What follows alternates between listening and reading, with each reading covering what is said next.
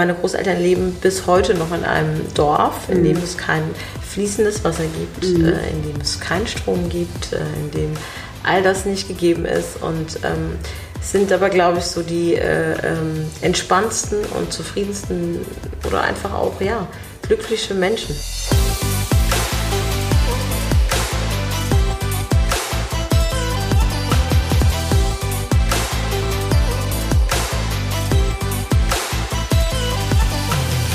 Hi und herzlich willkommen bei Gedankendealern, eurem Podcast und auch Webcast-Format für das Dealen mit guten, spannenden, inspirierenden Gedanken äh, ja, rund um verschiedene Facetten des Lebens, ähm, privat, beruflich, aber auch Gesundheit, Spiritualität. Mein Name ist Christine und ich habe heute einen ganz, ganz spannenden Gast dabei. Das ist die Sella Bawit Woldai. Ich freue mich, dass du da bist. Sella ist, ähm, ich darf sie Sella nennen. Ich hoffe, dass, doch, das können wir hier gut natürlich. machen, natürlich. Ähm, wir sind seit vielen Jahren befreundet ähm, und deswegen freue ich mich besonders, auch von Herzen, dass du da bist, ähm, dass wir die Möglichkeit haben, auch ähm, andere Menschen ein bisschen was über dich zu erfahren, denn du hast eine ganz spannende ja, Historie, Geschichte, aber auch eine ganz spannende Tätigkeit, die wir heute einfach ein bisschen näher uns anschauen. Und ähm, wir hoffen, und ich glaube, ich, da bin ich ziemlich sicher, dass ihr ein bisschen was mitnehmen könnt, vielleicht für euch selbst. Ähm, du bist aufgewachsen in Kaiserslautern, also Rheinland-Pfalz, genau. ähm, hast ähm, da deine Kindheit verbracht, ähm, internationales Management studiert warst auch einige Jahre in den USA und ähm, hast so ein paar Herzensprojekte auch, was deine Wurzeln, äh, deine eritreischen Wurzeln angeht. Das heißt, ähm, gerade so dass der Bereich auch die Kultur oder auch das Essen in Deutschland bekannt zu machen, auch zu unterstützen. Ist eins deiner Herzensprojekte. Du darfst mich gerne gleich nochmal korrigieren. Ähm, aber auch ähm, deine Tätigkeit äh, in einem NGO, ist auch, glaube ich, ein Herzensprojekt, was dir was du seit vielen Jahren eben unterstützt und auch mit viel, viel Motivation und auch Engagement da ja dein Herz einfach reingibst. Ähm, vielleicht nimmst du uns mal so ein bisschen mit. Ähm, wie ist die, die kleine Seller quasi geprägt? Ich habe gerade angesprochen, Kaiserslautern. Was, wie, wie kann man sich vorstellen, wie bist du aufgewachsen? Also ich finde es immer ganz spannend, wenn Menschen so ein bisschen auch mal hinter die Kulissen gucken können. Ja, ja, erstmal äh, danke für die Einladung. Gell? Und äh, freut mich echt, äh, dabei zu sein bei Gedankendealer. Also zu mir. Ich ähm, ja, bin in Kaiserslautern geboren und aufgewachsen. Und also in der Pfalz. Und äh, meine Eltern sind vor fast 40 Jahren jetzt äh, nach Deutschland gekommen, sind hierher mhm. geflüchtet aufgrund des Kriegs in okay. ähm, Eritrea. Und ähm, ja, und sind dann auch aufgrund äh, ähm, beruflicher äh, Gegebenheit dann auch nach Lautern gekommen, nach Kaiserslautern. Und ähm, ja, und da bin ich dann halt auch geboren. Meine Mama ist, hatte schon äh, meinen Bruder äh, zur Welt gebracht in Eritrea und ist dann quasi, mein Vater ist vorgekommen und dann äh, ist sie nachgekommen. Und die sind dann quasi sozusagen in Kaiserslautern gelandet. Mhm. Und ähm, ja, und das ist für uns auch Heimat. Heimat, ne? Ja. Mhm. Ja und Ab und zu sprichst du auch so, ne? Ja, ich, kann, könnte jetzt auch, aber ich tue es euch jetzt mal nicht an. ähm, also von daher, äh, nee, eigentlich, ähm, also es ist halt auch so, wenn man so viel irgendwie reist, äh, äh versucht man sich dann das dann auch ein bisschen abzueignen, ja. beziehungsweise nicht so äh, äh, zu sprechen und äh, sonst würde mich keiner verstehen. Ja, mhm. ja. aber ja, nee, und ähm, bin dann da groß geworden und ähm, und äh, ja, auch sehr eng in der eritreischen Kultur. Mhm. Also Kaiserslautern ist ja eine sehr kleine Stadt und ähm, aber die eritreische Kultur, muss ich sagen, war sehr ähm, also der Zusammenhalt war enorm. Ja. Ist es äh, äh, jetzt, du hattest gesagt, deine Eltern sind geflüchtet. Mhm. Ähm, äh, aus Eritrea. Ist das so ein typischer Ort gewesen, Kaiserslautern, für Eritrea? Die geflüchtet sind, ja. so. Ähm, ich würde sagen, naja, es ist dann tatsächlich eher so gewesen, dass die Leute, die schon, ich sag mal, die ersten Eritreer, die mhm. nach Deutschland gekommen sind, ähm, ähm, dann eher so äh, andere Leute dann auch in andere Städte okay. hergeholt haben, mhm. aufgrund dessen, dass sie sagen, okay, hier ist die äh, berufliche Perspektive mhm. gegeben oder man hat halt einfach auch jemanden Bekannten schon in der Stadt. Das mhm. ist natürlich auch wichtig. Du kommst in eine fremde Kultur, eine fremde Stadt, äh, ein fremdes Sprache. Land, du kennst die Sprache nicht, du kennst, äh, die Menschen sehen anders aus, es ist alles neu für dich mhm. und dann willst du natürlich auch was Bekanntes haben. Mhm. Ja, und, und so war es bei euch auch. Das so heißt, da war schon auch, irgendwo genau, ein gewisses Netzwerk. Richtig, genau. Ein entfernter Verwandter mhm. er war tatsächlich zuerst in Kaiserslautern mhm. und der hat dann meinem Papa gesagt, hier ähm, ähm bin ich und hier gibt es auch gute Möglichkeiten, um mhm. zu arbeiten weil ähm, auch ganz bekannt, die Amerikaner, die sind da ein großer Arbeitgeber ähm, und, äh, und da hatte halt auch die eritreische Community mhm. in Kaiserslautern wirklich eine große Chance, da einfach auch ähm, einen Job zu bekommen. Cool. Ja? Und ähm, weil man da halt einfach auch ähm, die englische Sprache ähm, zum Teil wichtig war und aber da gab es halt einfach die Chance, war einfach es mhm. war einfacher, ja, okay. also für die. Entschuldigung, ich, ich ja. stelle wahrscheinlich so ein paar ähm, Nein, es gibt dumme Fragen, aber ja wahrscheinlich interessiert es auch andere. äh, wie spricht man in Eritrea? Ist also es, genau, man ja. spricht Tigrinya, okay. das ist die, äh, die äh, Haupt, äh, also die Amtssprache, mhm. ne, ähm, die wir halt auch sprechen. Mhm. Und ähm, also wie ich schon gesagt hatte, die äh, eritreische Kultur ist ja, oder die Gemeinschaft war ja wirklich sehr, sehr eng mhm. ähm, in Kaiserslautern und da hatten sich dann einige Eltern oder viele Eltern gedacht, okay, wir möchten die Sprache nicht nur unseren Kindern zu Hause vermitteln, mhm. sondern auch eine Sprachschule machen. Und da sind wir dann auch jeden Samstag hin und haben dann auch unsere Sprache noch schreiben und lesen gelernt. Wow. Heißt nicht, dass wir das alle noch so tun und können, dass wir das alles noch sehr langsam, mhm. ja. Aber wir können sprechen, wir können ähm, auch äh, einigermaßen lesen, würde ich mhm. jetzt von mir behaupten. Und ähm, von daher ähm, ist das ja auch nochmal ein Ort gewesen, um da deine Community, Kultur ne? einfach ja. auch, die Community und einfach auch deine Kultur so ein bisschen weiter lieben zu können. Ja, ja. ja und deswegen sage ich immer, also wir sind da ja ganz klar in zwei Kulturen aufgewachsen. Cool. Und wenn du die beiden Kulturen so mal grob, das ist natürlich äh, ähm, wahrscheinlich auch ein riesiges Spektrum, aber wenn du sie mal grob vergleichst, ähm, wo gibt es so die größten Unterschiede? Also was mir jetzt ganz spontan einfällt, ähm, und das ist eigentlich immer das, was auch immer in meinem Kopf ist, ist ähm, in der, ich sage jetzt mal, in der europäischen Kultur mhm. oder auch ähm, vielleicht auch deutschen Kultur mhm. Ähm, steht das Individuum an sich mhm. schon sehr stark äh, im Vordergrund. Äh, mhm.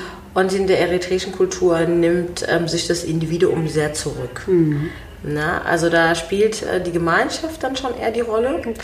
Und, ähm, und es kann alles seine positive und negativen Seiten. Ja, ja, ja. Also wir haben mit Sicherheit im Moment an vielen Stellen zu viel Egoismus. Das schürt wahrscheinlich so in den westlichen Nationen wahrscheinlich daraus ein Stück weit her. Ja. Ähm, und für uns würde bestimmt ein bisschen mehr Gemeinschaft gut tun. Ja, also ich denke halt einfach, das ist auch das, was ähm, uns total geprägt hat, also mhm. mich absolut, mhm. ähm, das so stark in der eritreischen Kultur so zu sehen, der mhm. Zusammenhalt. Mhm.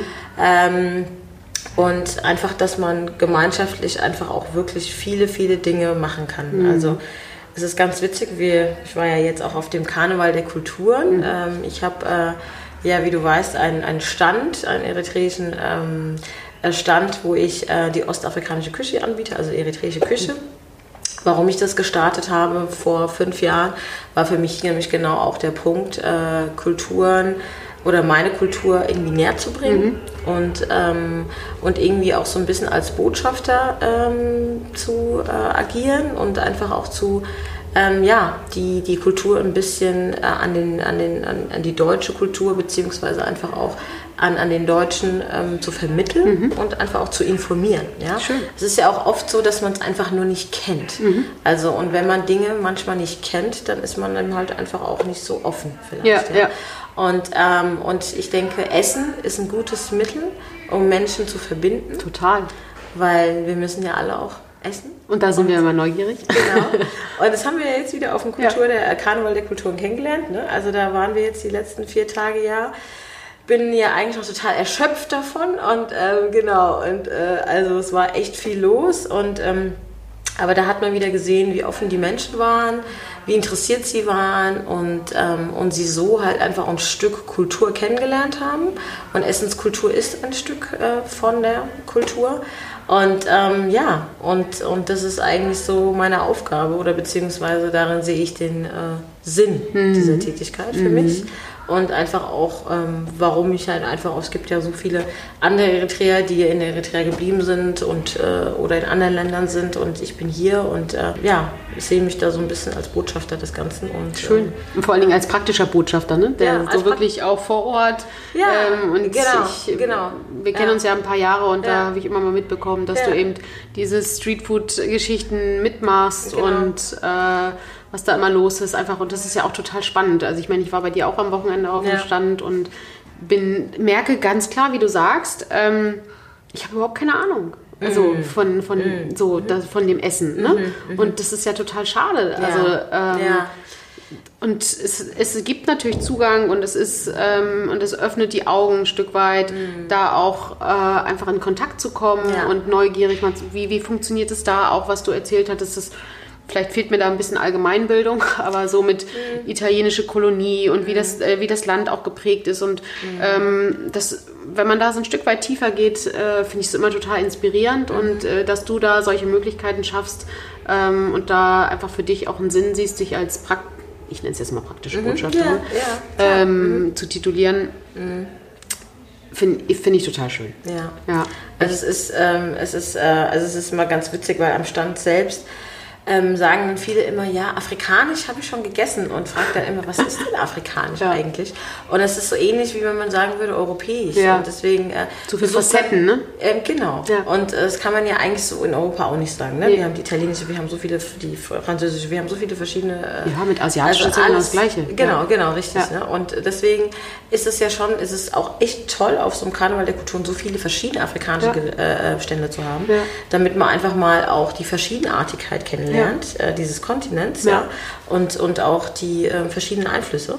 Und ähm, Genau, und deswegen ähm, dann erkläre ich halt auch einfach oder frage immer mhm. ganz, äh, vielleicht auch ein bisschen provokant, aber was ist denn afrikanisch? Und dann, äh, ne, und so kommt man dann auch ins Gespräch. Total, und, ja. äh, und so ähm, lernen die Menschen dann einfach auch mehr kennen mhm. und vielleicht probieren sie es dann auch. Ja? Mhm. Wie ich das manchmal dann auch mit Probiertellern mache, um einfach mal zu wissen, okay, oder zu vermitteln, was ist das denn überhaupt? Erstmal Zugang zu schaffen ne, genau, ne? neugierig richtig, zu wecken. Ja, genau, ja ich habe auch gestern äh, ganz toll Injera, genau. Injera genau. probiert genau. mit äh, eritreischem Kaffee durfte genau. ich auch mal probieren, genau. auch sehr spannend. Genau. Also und ja, also ich, ich finde, es erweitert einfach das Spektrum und genau. lässt dann irgendwie näher kommen. Ne? Das, genau. und das ist schön. Das genau. finde ich, find ich toll. Ja. Da könnt ihr mich äh, gerne in Zukunft auch weiter an, an meinem Stand äh, Kulteria äh, äh, ja, besuchen. Ja, wir packen auf jeden Fall ähm, auch in die Shownotes ja. Äh, Kontakt zu dir. Zum einen eben ähm, dein Streetfood-Angebot, was du seit vielen Jahren eben über Deutschland verteilt anbietest. Und ähm, ich glaube, da ist auf jeden Fall ein bisschen Neugierde bestimmt dabei. Ja. Mhm. Ähm, jetzt bist du ähm, so Eritrea, wir hatten gerade so ein bisschen Kultur. Mhm. Ähm, wo sag, was gibt es so zum Beispiel für, für Rituale, die für dich ähm, aus der Kultur total wichtig sind. Du hast jetzt Gemeinschaft angesprochen, mhm. aber gibt es auch was, was du so täglich ähm, oder wöchentlich, was, was man so im, vielleicht auch in Deutschland nicht so kennt, was aber total wichtig ist für, für euch selbst? Gibt es da irgendwas? Mhm. Also ich weiß jetzt nicht, ob ich jetzt sagen würde, es ist ein tägliches Ritual, mhm. ähm, aber was zum Beispiel, also es ist halt auch wieder was mit dieser Gemeinschaft zu tun, was schon so ein bisschen Ritual ist, ist einfach, dass man zum Beispiel mit seiner Familie sonntags, aber wer macht das nicht, zusammensitzt und man dann zum Beispiel wirklich ein Ritual schon fast ist, dass man so einen, so einen eritreischen Kaffee zu, macht, ja, mhm. also das, das lädt dann einfach ein, dass du zusammen sitzen kannst und dann einfach auch dich austauschen kannst, du also brauchst für den ganzen für so eine ganze Zeremonie, ja, so zwei, drei Stunden, mhm. sag ich mal, im Proben, ja. Und, ähm, Was, also, woraus man, besteht denn die Zeremonie? Also es ist dann halt tatsächlich so, dass du halt ähm, den Kaffee mhm. hast, ne? Und ähm, der dann auch ähm, ja, einfach geröstet wird und äh, die Leute sitzen einfach da und äh, man schaut derjenigen zu, die dann halt einfach den Kaffee röstet, dann wird der erstmal gemahlen, dann wird der aufgebrüht. Also und das allein dauert das wird ja frisch schon, quasi, es wird ganz frisch, frisch ja. genau. Und, ähm, und man sitzt einfach zusammen und tauscht sich aus währenddessen. Mhm. Und mhm. ähm, allein das ist so, also es ist für mich absolut Heimatgefühl und Zuhausegefühl. Wie oft ja. machst du das? Schaffst du das? Also ich, ich muss ganz ehrlich sagen, ich habe tatsächlich vor kurzem jetzt äh, bei meinen äh, Freunden oder mit meinen Freunden zusammen äh, an meinem Geburtstag gemacht. Wow. Habe dann einfach gesagt, hier, kommt mal zu mir nach Hause und wir machen das einfach mal bei mir zu Hause. Und es war total schön. Cool. Ja, und, Weil das ähm, dann so ein, so ein Kernstück ist, der Kaffee und alles drumherum, auch ein genau. Bisschen halt- Interaktion kommt. Richtig, genau. genau. Man sitzt zusammen, man tauscht sich aus. Ähm, Keiner wird müde wie bei Kaffee. Äh, Genau, ja, da, das sowieso.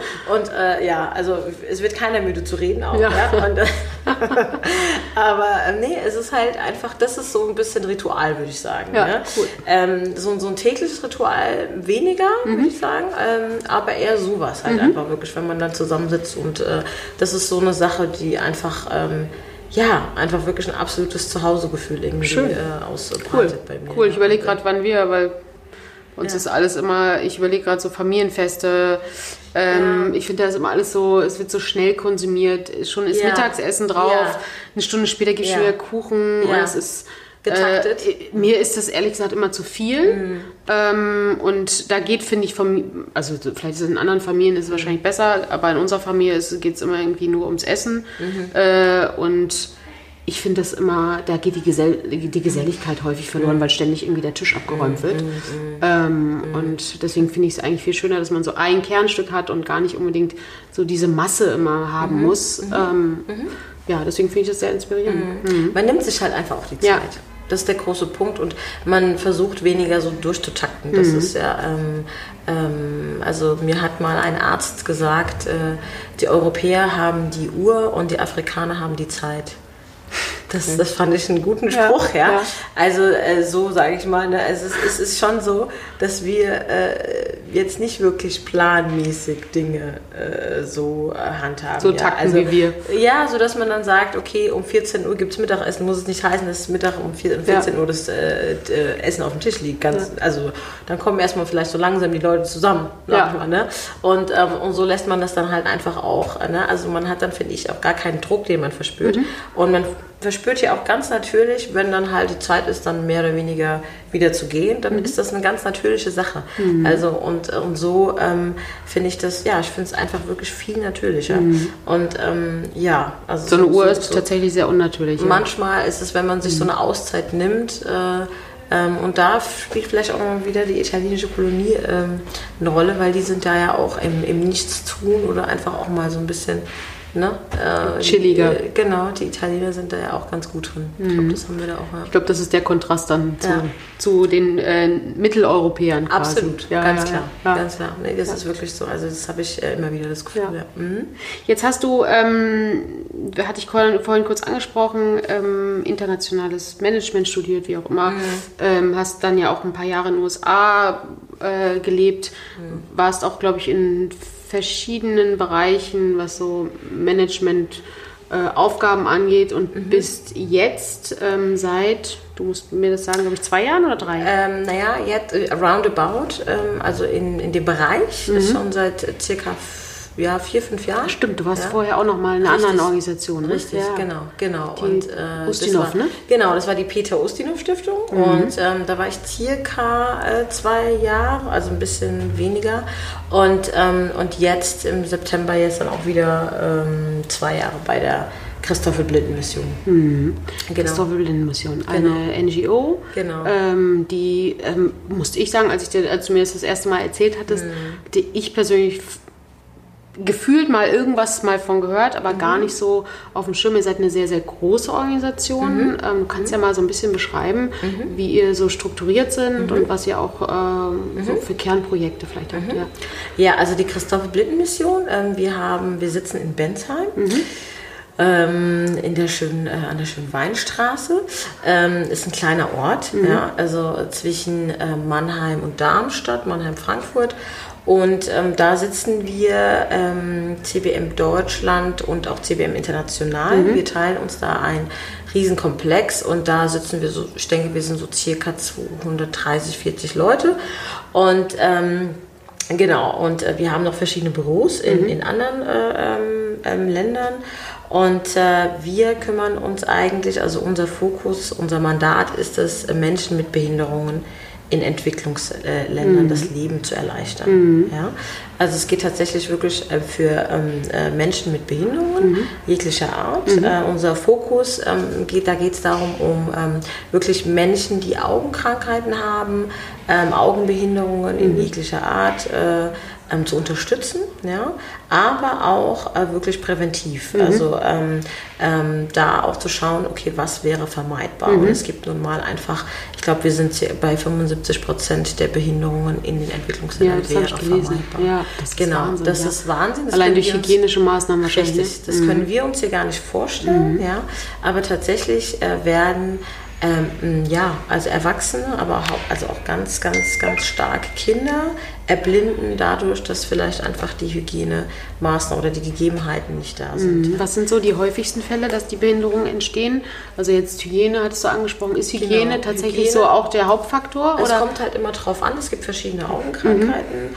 Ähm, aber ein ganz großer ähm, ähm, Punkt wäre halt auch Vitaminmangel. Mhm. Ja? Okay, die Ernährung. Ähm, richtig, die Ernährung, aber auch einfach wirklich zu Vitamine zusätzlich, die man bekommen würde hier in Deutschland mhm. oder auch in anderen mhm. äh, westlichen Ländern, ähm, die einfach nicht zur Verfügung äh, stehen. Ja? Also Flussblindheit ist eine Augenkrankheit, mhm. die äh, man auch über Flussblindheit. Richtig, die mhm. man eventuell auch über eine über Vitamine einfach auch ähm, ja, ver, vermeiden kann. Mhm. Ja? Hygiene ist ein ganz großer Punkt, aber natürlich spielen halt auch nochmal genetische Dinge eine Rolle, ja. ja. Und ähm, also grauer Star ist bei uns halt auch eher so bekannt äh, im, im, ich sag mal, Erwachsenen- oder Elternalter, genau, ja.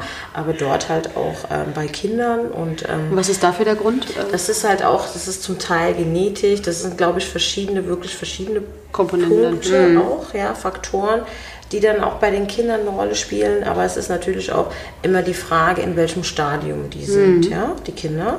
Ähm, und ähm, wie ist, ist, wie inwieweit kann man da einfach wirklich auch intervenieren und einfach auch ähm, operieren, wenn es nötig ist und so weiter. Mhm. Ja. Und ähm, das äh, bedarf natürlich dann aber auch erstmal, dass man schaut, okay, ähm, wo sind denn überhaupt die Kinder? Ähm, also man muss sie ja dann auch erstmal lokalisieren. Mhm. Es ist oft so, dass diese Kinder in abgelegenen Orten leben, nicht in, den Hauptstädten. In den Hauptstädten gibt es dann auch meistens ne? nur die, also das wenn es Versorgung mhm. gibt, dann sind die meistens in, in den Hauptstädten, mhm. in den äh, Ländern und so weiter. Also es ist halt auch wirklich eine große Masse auch an Menschen. Ja? Also wir sind zum Beispiel auch in Äthiopien aktiv. Mhm. Äthiopien ähm, ist ein Land von über äh, ca. 110 Millionen Menschen, mhm. ja, 110 Millionen Menschen. Und liegt und auch gleich bei Eritrea. Eritrea, ja. genau. Also Eritrea und Äthiopien hat ja auch mal zusammengehört. Ja. Ne? Genau. Und, und da ähm, und in der Hauptstadt sind da, ich würde mal sagen, circa, ich glaube, 9 Millionen Einwohner. Mhm. Und ähm, alle anderen leben halt wirklich tatsächlich nicht in der Hauptstadt. Mhm.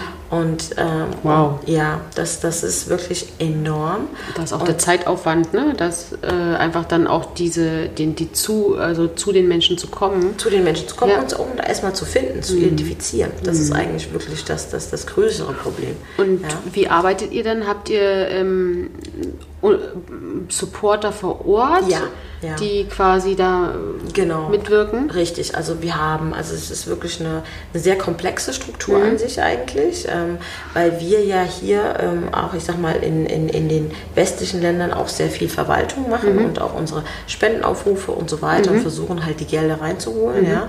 Und dann haben wir in den Entwicklungsländern entweder ein Landesbüro mhm. oder auch ein Regional Office. Also mhm. Also wirklich in Regionen ja. gibt es da auch ähm, Berater und ja. so weiter. Ja? Also wenn wir kein Landesbüro haben, dann haben wir so ein regionales Büro zum mhm. Beispiel.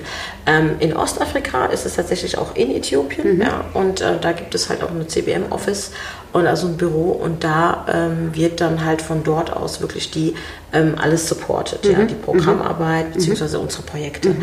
Und die Projekte werden dann, also wir arbeiten mit Pro Programmpartnern, Projektpartnern in mhm. den Ländern, heißt, dass wir nicht sagen als CBM, wir möchten in die Länder gehen und ihnen sagen, wie, wie, wie sie, arbeiten sollen, mhm. wie sie arbeiten sollen, mhm. weil es ist ja immer wieder der Punkt, nachhaltig zu arbeiten. Und dass diese Menschen ähm, einfach eine Struktur, dass wir einfach dabei helfen, mhm. eine Struktur wirklich zu organisieren und sie sich dann irgendwann selbst organisieren können. Mhm. Und das ist immer das Ziel. Deswegen arbeiten wir dort mit Projektpartnern mhm. und die Projektpartner ähm, wiederum sind dann halt einfach auch wirkliche ähm, Partner, die es schon seit Jahren Mhm. in der Community so gibt. Ja. Die sich Ähm, auskennen, die vernetzt sind, Richtig, die genau. Strukturen kennen. Richtig, ja. die dann halt einfach auch Ja. vom Land an Ja. sich sind, ob das jetzt christlich geprägt ist oder, also es ist ähm, ganz verschieden, ne? Mhm. also aber sehr oft christlich auch geprägt. Ähm, und äh, ja, und so arbeiten wir dann mit den Projektpartnern zusammen. Mhm. Und ähm, also da muss ist natürlich eine ganz enge Zusammenarbeit nötig. Und wir gehen dann zusammen mit den Projektpartnern oder gehen dann in die, in die abgelegenen Orte, um dann halt die Unterstützung ähm, anzubieten. Ja, und ähm, ihr ähm, oder ihr zumindest, wer, wer operiert da? Also um die Also es Behinderung halt- aufzuheben, da gibt es ja, Ja. glaube ich, eigentlich sind viele Sachen relativ schnell lösbar, wenn jetzt Genau. auch irgendwas vorliegt. Ähm, das ist aber natürlich in Entwicklungsländern einfach immer eine andere, ein anderer Aufwand, Ja. ein anderer Zugang, wie Ja. das gerade schon besprochen Ja. Wer geht dahin? Sind das auch vor Ort Ärzte oder? Ja, also natürlich liegt der Fokus da Mhm. auch wiederum, dass man tatsächlich versucht, die Fachkräfte dort auszubilden. Mhm. Und wenn sie dort nicht gegeben sind, um einfach zu gucken, oder in andere, aus anderen afrikanischen Ländern Mhm. zum Beispiel. Ja. Wir haben aber auch ähm, tatsächlich deutsche Ärzte, Mhm. die da in Einsätze gehen. Ob das jetzt ähm, langfristige Ärzte sind, also langfristige Einsätze sind oder Mhm. kurzfristige Einsätze, das geht beides. Ja. Ähm, aber ähm, vermehrt ist es natürlich wirklich Ärzte aus dem Projekt beziehungsweise aus den Ländern oder aus anderen afrikanischen Ländern, die dann halt einfach auch vor Ort ähm, operieren Ja, und so okay, weiter. okay. Oder halt aus dem Projekt halt. Ne? Okay. Ja. Und ähm, die werden, wo werden die ausgebildet? Ähm, das kommt immer drauf an. Ja, Also okay. Mhm. es ist wirklich äh, ähm, ganz verschieden, ja. Ob es jetzt beim Projektpartner ist oder ähm, die dann halt wirklich in anderen Ländern, irgendwie in anderen Ausbildungsstätten Mhm. ähm, ausgebildet werden. Also das ist sehr, also das ist auch nochmal sehr komplex an sich, ja. Mhm. Okay. Ähm, aber es ist ein großer Fokus auch von der Christopher Blinden Mission, dass man sagt, ähm, wir möchten ganz klar einfach auch die Fachkräfte dort ausbilden, damit man einfach auch ähm, ja, Mhm. Ja, vor Ort einfach die, die sowohl die. Kompetenzen als auch die Kapazitäten genau, hat. Genau, ne? und Ja, das ja. halt auch wirklich einfach auch, ähm, Das hilft dann auch. Ähm, ausbildet und da, äh, weil das, das hat ja wieder auch wieder damit zu tun, dass man das System wirklich ähm, verbessert und Ja. optimiert und Ja. aufbaut und Ja. so weiter. Und du warst, wenn ich es richtig im Kopf habe, ein, zweimal da ähm, auch? Ich war ähm, tatsächlich, ja, also ähm, witzigerweise ähm, ist NGO war, ich glaube mit elf Jahren war ich zum ersten Mal in Eritrea. Also der Krieg ähm, hatte ja bis 91 angehalten. Und wir sind dann mit meinem Bruder und meinem, und meinem Papa sind wir 94 zum ersten Mal nach Eritrea. Und bevor wir da hingegangen sind, sind wir nach Äthiopien, weil, wir, weil wir da auch noch Verwandtschaft hatten. Und ähm, da habe ich, bevor ich Eritrea gesehen habe, Äthiopien eigentlich kennengelernt. Und war elf Jahre und ähm, war echt ähm, sehr entsetzt und einfach total erschüttert über die Armut dort, die man dort in den Städten gesehen hat. Und ähm, es hat mich einfach so irgendwie gefasst und berührt, dass ich mein erstes, also mein Taschengeld, was ich dann bekommen habe, als ich zurückgekommen bin, das waren 10 D-Mark, das weiß ich noch, an die ähm, Organisation Menschen für Menschen von Karl-Heinz Böhm gestiftet haben. Und das war eigentlich meine erste Berührung, würde ich sagen, mit NGOs und bin seither dann eigentlich wirklich in den Schulen immer so ein bisschen mit der Büchse rumgelaufen. Ich war dann immer so das Mädchen, die dann so ein bisschen genervt Spenden hat und ja. ja, ja, genau. Müssen und mehr tun, Auf, ja. genau. Und ähm, das hat eigentlich wirklich mit meinem Besuch in Äthiopien, als ich das so gesehen habe, das hat mich echt äh, geprägt, extrem geprägt. Und ähm, wurde dann halt einfach, wie gesagt, aufmerksam auf diese Organisation Menschen für Menschen äh, von Karl-Heinz Böhm. Das ist auch eine super Organisation und ähm, ja, und so habe ich 10 Euro, ähm, ges- äh, 10 Mark gespendet und die Spendenquittung habe ich, glaube ich, sogar noch. Ja, cool. Also ähm, und äh, so kam ich eigentlich in Berührung mit, mit NGOs. Hm, Da wurde irgendwas geweckt, ne? Das, Genau. Ja, ja und ich habe, ähm, was ich mir irgendwie bei mir im Kopf rumgeistert, ist, dass ich nicht auch mal meine Kinder einpacke und ähm, einfach denen auch zeige, dass so wie wir leben, das ist schon mit viel, viel Dankbarkeit verbunden. Ähm, wir ich meine, wir können einfach an einen Eisladen gehen und uns Essen kaufen. Wir können einfach am Wochenende, wir können einfach an einer Tankstelle tanken und mit dem Auto fahren. Wir können am Wochenende einfach irgendwie ins Land fahren. Ähm, es ist ja alles in Watte eingepackt, alles ist, wir können in den Supermarkt gehen, einkaufen. Ähm, dass sie, dass sie merken, das ist schon, das ist eben nicht Normalität, sondern nicht selbstverständlich und ähm, auch begreifen, wie wichtig es ist, auch was zurückzugeben. Und das muss nicht immer die Pers Person sein, mit, von der man vielleicht auch was bekommt, sondern irgendwo auf der gesellschaftlichen Ebene. Mhm. Ähm, und ich weiß noch nicht, wann der richtige Zeitpunkt ist, mhm. da mal hinzufahren, weil äh, ich finde es voll total wichtig, dass mhm. die auch merken, ähm, es ist eben so, wie wir hier leben, nicht, nicht total normal. Mhm. Ja, mhm. und, ja. ja, also kann ich dir nur so, kann ich eigentlich nur so bestätigen.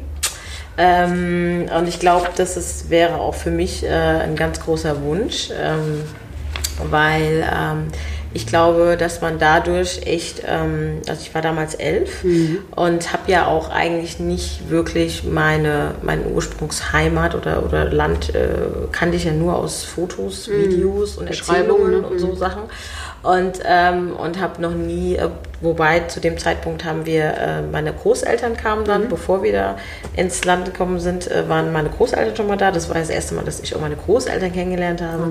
Es mhm. war auch ein, äh, eigentlich schon ein Kulturschock, äh, ja, einfach auch mit Gegebenheiten, weil als Beispiel, mein Opa, äh, meine Großeltern leben bis heute noch in einem Dorf, in mhm. dem es kein fließendes Wasser gibt, mhm. in dem es keinen Strom gibt, in dem all das nicht gegeben ist und ähm, sind aber, glaube ich, so die äh, ähm, entspanntesten und zufriedensten oder einfach auch, ja, glückliche Menschen mhm. und auch Kinder, also die ich da wahrgenommen habe. Mhm. Ja? Und ähm, also die sind, äh, äh, also war für uns erstmal, als sie kamen, wirklich auch ein, äh, nochmal einfach auch was anderes, mhm. ja, weil wir es nicht kannten und, und, und dann äh, sind wir ja auch dann darüber. Und als sie das dann so gesehen haben, also mich hat das unheimlich geprägt, mhm. gerade auch im, im Dorf.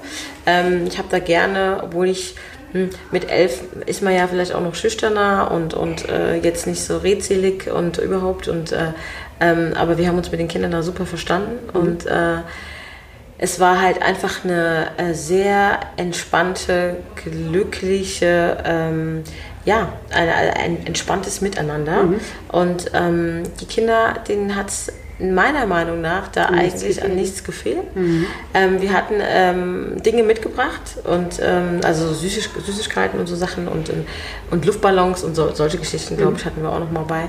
Ähm, und die waren total happy. Mhm. Die waren total happy und ähm, da hat man einfach gesehen, dass das, das bringt dich einfach total runter und ähm, zeigt dir einfach nochmal so das Wesentliche. Ja. Ne? Wir und, brauchen diesen ganzen Konsum.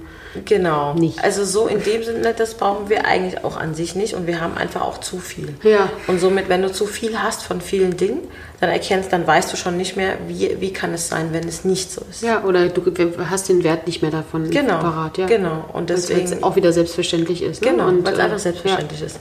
Und deswegen tut mir das immer ganz gut, wenn ich immer wieder nach Eritrea mhm. gehe.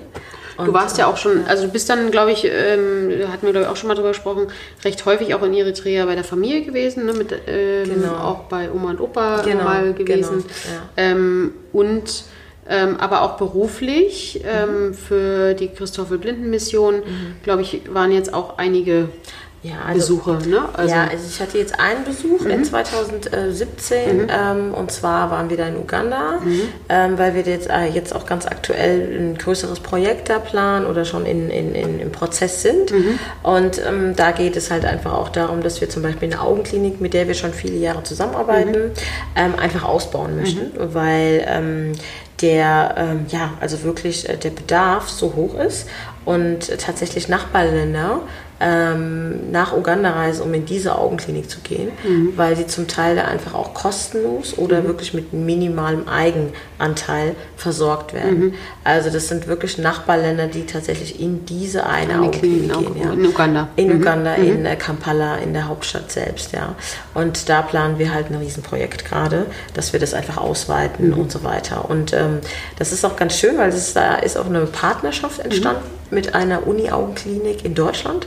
Ähm, das ist Welche die ist das? Äh, Uni-Augenklinik in Homburg äh, mhm. an der Saar äh, mit Professor Seitz als, äh, als Direktor. Und ähm, da, wird, äh, da ist jetzt eine Partnerschaft quasi, die startet jetzt ähm, im September. Mhm. Und da werden auch äh, deutsche Ärzte oder ein deutscher Arzt äh, jedes Jahr tatsächlich äh, für drei Monate wow. ja, in ähm, das Projekt gehen und da einfach auch auf der einen Seite lernen, mhm. aber auch äh, Wissen weitergeben. Also Schön. es geht ganz klar um Wissensaustausch. Mhm. Und ähm, ja, Und äh, das, äh, ja, das hatten wir, das haben wir 2017 quasi, also ein bisschen sich dann einfach äh, nochmal anzuschauen, ja. auch mit, mit den Ärzten vor Ort mhm. äh, und so weiter, was einfach auch nötig ist, ne, mhm. ne, um äh, das kennenzulernen. Mhm. Wie arbeitet man hier mhm. auch? Es ist nun mal nicht wie im Westen, wie bei uns ne, hier, sondern man arbeitet auch ganz anders. Ne? Ja, und du hast halt andere Voraussetzungen auch, ne? Genau. Also, ja. Und auch der Kultur sich anzunehmen, mhm. ja? und, ähm, und nicht irgendwie was aufzudrücken, wie es bei uns so läuft, und so müsst ihr es auch machen, sondern versuchen da auf den Weg zu finden, okay, äh, es gibt vielleicht einen besseren Weg und wie kann man das einfach vereinen. Mhm. Schön. Ja. ja. Wow. Und ähm, genau, und das war, ähm, ja, und jetzt kommt das alles äh, äh, wird halt umgesetzt. Ne? Also wir sind da jetzt quasi in der Umsetzungsphase. Und war sehr viel Planung bei und jetzt sind wir so in der Umsetzungsphase. Ja, ihr habt, glaube ich, wenn ich das richtig weiß, auch viele ähm, äh, Supporter natürlich aus dem äh, ophthalmologischen Bereich, ja, die genau. euch da unterstützen, genau. ähm, um natürlich auch gerade, ähm, weil, weil es einfach sehr, sehr elementare äh, medizinisch notwendige Projekte sind ja. Ähm, und da ähm, da einfach solchen wichtigen Support ja. zu haben, sowohl fachlich, aber auch die sagen, es ist total wichtig, dass das eben vorangetrieben wird. Absolut, ja. absolut. Also man kann ja auch mal selbst überlegen, ähm, was wäre, also wenn man sich mal überlegt, okay, wie schwer, wie schwer würde es einem selbst fallen, ähm, wenn man kein Augenlicht mehr hat, mhm. wenn man kein, wenn man nicht mehr hören kann, wenn man nicht mehr, also es ist halt wirklich so, okay, wie, wie, wie krass das eigentlich ja. ist, ja. Und, ähm, und Augenlicht, muss man sagen, ist halt wirklich ähm, eins der Dinge, wo viele, viele Menschen sagen, ähm, sie würden dann einfach in eine Abhängigkeit geraten. Und man muss sich vorstellen, es ist natürlich in Entwicklungsländern ja. nochmal eine ganz andere Anders. Dimension, mhm. weil wir, ähm, sei es Barrierefreiheit, sei es, also es ist wirklich eine ganz andere Umgebung, mhm. ja, als dass man da unabhängig als blinder Mensch wirklich ähm, sein Leben meistern mhm. kann. Das ist sehr, sehr schwierig. Ja, ja und in und, dem äh, Gegenzug natürlich, sobald äh, jemand dann auch das äh, Augenlicht wieder hat, genau. beziehungsweise vielleicht auch ist, manchmal ist es ja auch nur ein Auge, was betroffen ist, Richtig, ja. ähm, da einfach wieder viel, viel mehr Sehfähigkeit Leistungsfähigkeit hat, was das natürlich dann auch ausmacht, um eine, äh, überhaupt in dem System äh, genau. unter den Bedingungen, Absolut. die einfach anders sind, ähm, zu funktionieren oder auch voranzukommen. Ja, klar. Also ähm, das ist ja, ja, es ist ein Hauptfaktor, warum ja. Menschen dann einfach auch blind werden. Also ja. weil sie können, dann ist es natürlich ein Kreislauf. Sie mhm. verfallen dann in die Armut, weil sie vielleicht nicht äh, in der Arbeitswelt oder beziehungsweise arbeiten gehen können, nicht mhm. für ihre Familie sorgen können und so weiter und mhm. so weiter. Das ist ein kompletter Kreislauf, der da passiert. Und ähm, wir selbst haben der Organisation auch blinde Menschen, die, die mit uns arbeiten. Mhm. Ja, also ähm, wollen das natürlich einfach auch äh, vorleben, dass man halt wirklich Menschen inkludiert, mhm. die äh, ähm, Behinderungen mhm. oder Be ähm, Beeinträchtigungen haben und ähm, ja und ähm, aber halt einfach auch in den Ländern, in denen es einfach wirklich schwierig ist und mhm. vermeidbar einfach mhm. ist, mhm. da zu unterstützen. Mhm. Schön. Ja. Ich höre das mal total, weil ich das irgendwie ja, so zum einen als Mama, aber auch klar als Mensch, ja, ähm, ja. wenn man da einfach was, was, was verändert und vor allen Dingen so Elementares genau. für, für, für Menschenleben ne? ja. Und häufig Kinderleben. Genau. Also und ich finde es, also für mich ist es einfach ist das natürlich eine Entscheidung auch für jeden Menschen so. Ähm, aber für mich war es tatsächlich 2014 so der Punkt, weil ich war ja auch, ich sag mal, auf der anderen Seite und äh, im Stimmt. absoluten Kapitalismus und äh, habe Welt in der Corporate Welt, ja. Welt, genau, und da im Bereich Marketing und äh, für irgendwelche Produkte Marketingkonzepte erstellt und so Sachen. Ähm, aber mir hat da die Sinnhaftigkeit gefehlt. Mhm. Und, ähm, und das war ganz gut, weil ähm, auch aus, den, aus, der, aus der Gegebenheit damals ähm, die Firma ähm, hat einen Kunden verloren und so weiter und konnte dann viele Menschen nicht mehr, also viele ähm, Angestellten gar nicht ja. mehr tragen. Und das kam eigentlich genau richtig für dich, ne? So mehr oder weniger im Nachhinein. Also es ne? war tatsächlich, also kann ich echt sagen, wirklich richtig. Ja? Bin dann, habe dann da die Chance nochmal genutzt zu sagen, okay, ich bin jetzt erstmal sechs Wochen weg und bin dann sechs Wochen in Eritrea. Mhm. Und das hat mich dann auch nochmal einfach gestärkt, um das zu machen auf der einen Seite mit Kulteria, ja. mhm. um einfach zu sagen, okay, was, ja. was, möchtest du mhm. machen und dann das, um, dieses Projekt mit Kulteria auch weiterzuführen, mhm. äh, also weiter auch als, als jetzt Street Food, ähm, um einfach auch andere Wege zu mhm. finden, die Kultur zu vermitteln, mhm. ähm, aber auf der anderen Seite halt einfach auch mit der NGO-Arbeit ähm, da auch die Sinnhaftigkeit für mich selbst und so jeden Tag zu sagen, okay, mhm. für was ich das mache. Mhm. Und, ähm, und das, das, das habe ich da ganz klar.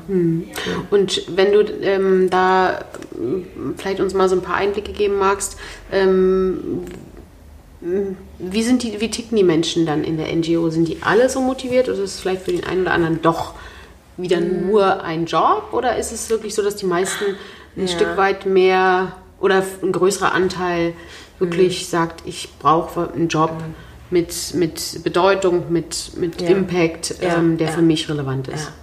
Also da sehe ich den Unterschied für mich schon klar. Mhm. Auch in Firmen, in denen ich vorher gearbeitet habe, wo es tatsächlich ähm, ja einfach um Produkte geht und du machst deine Arbeit natürlich gut und ja. verdienst natürlich dementsprechend Geld und so weiter.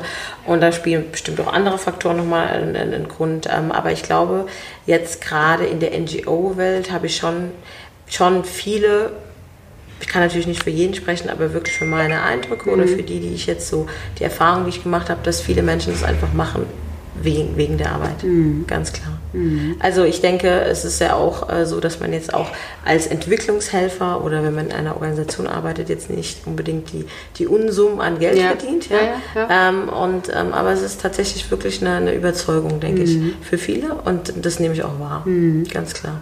Schön, spannend, ja, weil es eine ganz andere Dynamik wahrscheinlich Denk auch ausmacht. Ich, absolut. Natürlich ist es in der Arbeitswelt und auch im Alltag geht es manchmal verloren, ähm, weil man natürlich auch oft ähm, ja, halt auch in Prozessen ist und wir Deadline, sind alle Menschen und so, weiter. und so weiter. Ganz klar. Ja, klar. ja ähm, aber im Endeffekt, wenn du dann siehst, was du was, was, also deswegen ist es auch immer wieder wichtig, denke mhm. ich, auch nochmal die Projekte zu sehen mhm. und zu schauen, ähm, was leisten wir hier eigentlich ähm, und auch zu sehen, was sind die Resultate mhm. und so weiter, finde ich unheimlich motivierend. Mhm. Ähm, ähm, also ich fand es für mich unheimlich motivierend. Meine Kollegin war jetzt auch gerade in einem Projekt, also ähm, um zu gucken, okay, für was machen wir das mhm. und für was sammeln wir ja. die Gelder. Ist auch wahrscheinlich, äh, ich meine, jeder guckt so am Jahresende oder zu, zu den Quartalszahlen mhm. dann drauf, was, wie ist ja. der Umsatz gestiegen, ja. bla bla bla.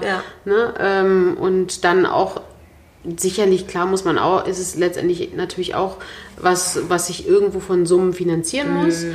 Aber trotzdem hast du halt nochmal so stelle ich es mir vor. Mhm. Werte wie, wir haben jetzt, ich hatte bei euch gelesen, irgendwie neun Millionen Menschen mhm. äh, im letzten Jahr geholfen, mhm. äh, ein Stück weit ihre Seh entweder eine, ja. eine Behinderung ja. zu verlieren ja. oder komplett wieder zu ähm, reparieren ähm, oder eben zu verbessern. Und das sind ja einfach nochmal andere mhm andere Unternehmenszahlen, die man mm, dagegen stellt mm, und mm. ähm, macht es halt einfach nochmal wirklich greifbarer und ja absolut ja. und und auch ähm, Geschichten einzelne mm. Geschichten dann auch ja also wir haben ja wirklich viele Mitarbeiter und Kollegen die dann auch in die Projekte reisen mm. um wirklich auch die Geschichten aufzugreifen ne? Mm. für unsere Spender für unsere Leser für die die es interessiert -hmm. und ähm, es gibt wirklich viele Menschen die einfach auch die Einzelschicksale verfolgen ja ja und äh, schauen was ist denn aus dem Kind geworden der damals äh, grauen Star hat hatte mhm. und operiert wurde mhm. und so weiter. Mhm. Was ist aus dem geworden? Also wir haben auch ähm, Beispiele, die jetzt ähm, selbst äh, die Hilfe bekommen haben und jetzt selbst in der, ähm, also unterstützen auch. Ja? Also Weil sie so dankbar sind. Ne? Genau, und auch selber aber auch arbeiten. Ja. Ne? Also ähm, das ist äh, auch ganz Toll. interessant. Also deswegen, ähm, ich glaube, im, im Geben steckt sehr viel was man für sich auch selbst wieder, ne? äh, bekommt. Ja, ja. Und also Geben müssen neu haben. Ne? Es, ist, es ist wirklich, also ich ja. finde im Geben, also man kriegt so viel zurück. Mhm. Ähm, das, das ist eigentlich unbezahlbar. Mhm. Also ja, das ist ähm, ja, muss bei uns auf jeden Fall, also finde ich, ähm, ja. in der Gesellschaft auch nochmal, da muss sich einiges auch kehren, dieses, dieser ganze, also, also Konsum und ähm, ja. Fokus auf die Außenwelt, was ich da noch brauche, was ich hier noch brauche mhm. und was da noch zu Weihnachten geben soll. Ja. Das, äh, da müssen wir auf jeden Fall massiv zurückrudern, mhm. weil das macht es am Ende des Tages nicht glücklich. glücklich. Nee und also, nicht zufrieden. Ja. Und, äh, und Kinder, wenn Kinder sowas sehen und ähm, also die interessiert es eigentlich in der Regel überhaupt nicht. Äh, was man für, für Klamotten ja. und so weiter, das ist alles meiner Guck Meinung nach Gesicht. absolut unwichtig. Ja. Kinder spielen miteinander und ähm, ich glaube, es was prägt die halt unheimlich, wenn sie mhm. sowas dann auch sehen. Mhm. Ja. Also mich hat es extrem geprägt. Das glaube ich total. Ja, ja da wow. bin ich auch immer ganz äh, äh berührt. Bin ich absolut, ja. ja. Weil es echt, äh, finde ich, find ich einfach immer noch äh, wichtig. Tot, nicht immer noch, noch Es wichtiger ist, denn noch, je. Noch, noch wichtiger. wichtiger und, denn und, je und, oder auch äh, einfach da ein Bewusstsein genau. zu schaffen. Ja, und, genau, ein Bewusstsein ähm, zu schaffen. ja. ja. Also, Und ja, ich würde das gern tatsächlich so stehen lassen, weil ähm, ich hoffe, ihr Lieben da draußen, ähm, dass, dass ihr auch vielleicht guckt, ähm, wo könnt ihr noch ein bisschen mehr tun. Ähm, ich unterstütze euch äh, als Christoffel Blindenmission ähm, sehr, sehr gern. Seid ähm, auch initiat initiativ durch die Seller und ja, wir werden in die Shownotes ähm, auch die Spendenmöglichkeiten äh, reinlegen, werden ähm, euch Links zur Verfügung stellen, weil ja, manchmal hilft es einfach ein Stück weit. Und wenn es manchmal nur in Anführungsstrichen was Finanzielles ist, aber man weiß, was man damit erreichen kann, ähm, kann das auch sehr, sehr gut tun und da möchten wir auf jeden Fall aufrufen, dass ihr das macht. Gleichzeitig aber auch nochmal, die Seller ist ja für zwei Seiten da. Äh, Kulteria, wenn ihr da irgendwo, am liebsten glaube ich immer in der pfälzischen Region, ne? Naja, also ich bin auch in Nordrhein-Westfalen, Ja. Baden-Württemberg und vielleicht mal wieder in Berlin, mal schauen, äh, mal gucken. Ja. Und ähm, ja, aber äh, könnt mich gerne äh, verfolgen. Ja, verfolgen. Wir packen auch da äh, Ja. Kontaktdaten mit rein. Ähm, wenn ihr auf jeden Fall auch mal schnökern wollt, kennenlernen wollt, das eritreische Essen, dann bitte, bitte, bitte macht's und kontaktiert uns. Vielen Dank. Wir grüßen aus Berlin und sind total dankbar. Ich danke dir ganz lieb, dass du ähm, ja, ein bisschen was aus deinem Herzen erzählt hast. Absolut und, gerne. Ähm, vielen Dank. Gerne. Macht's gut. Tschüss. Tschüss. Bis bald. Bis bald.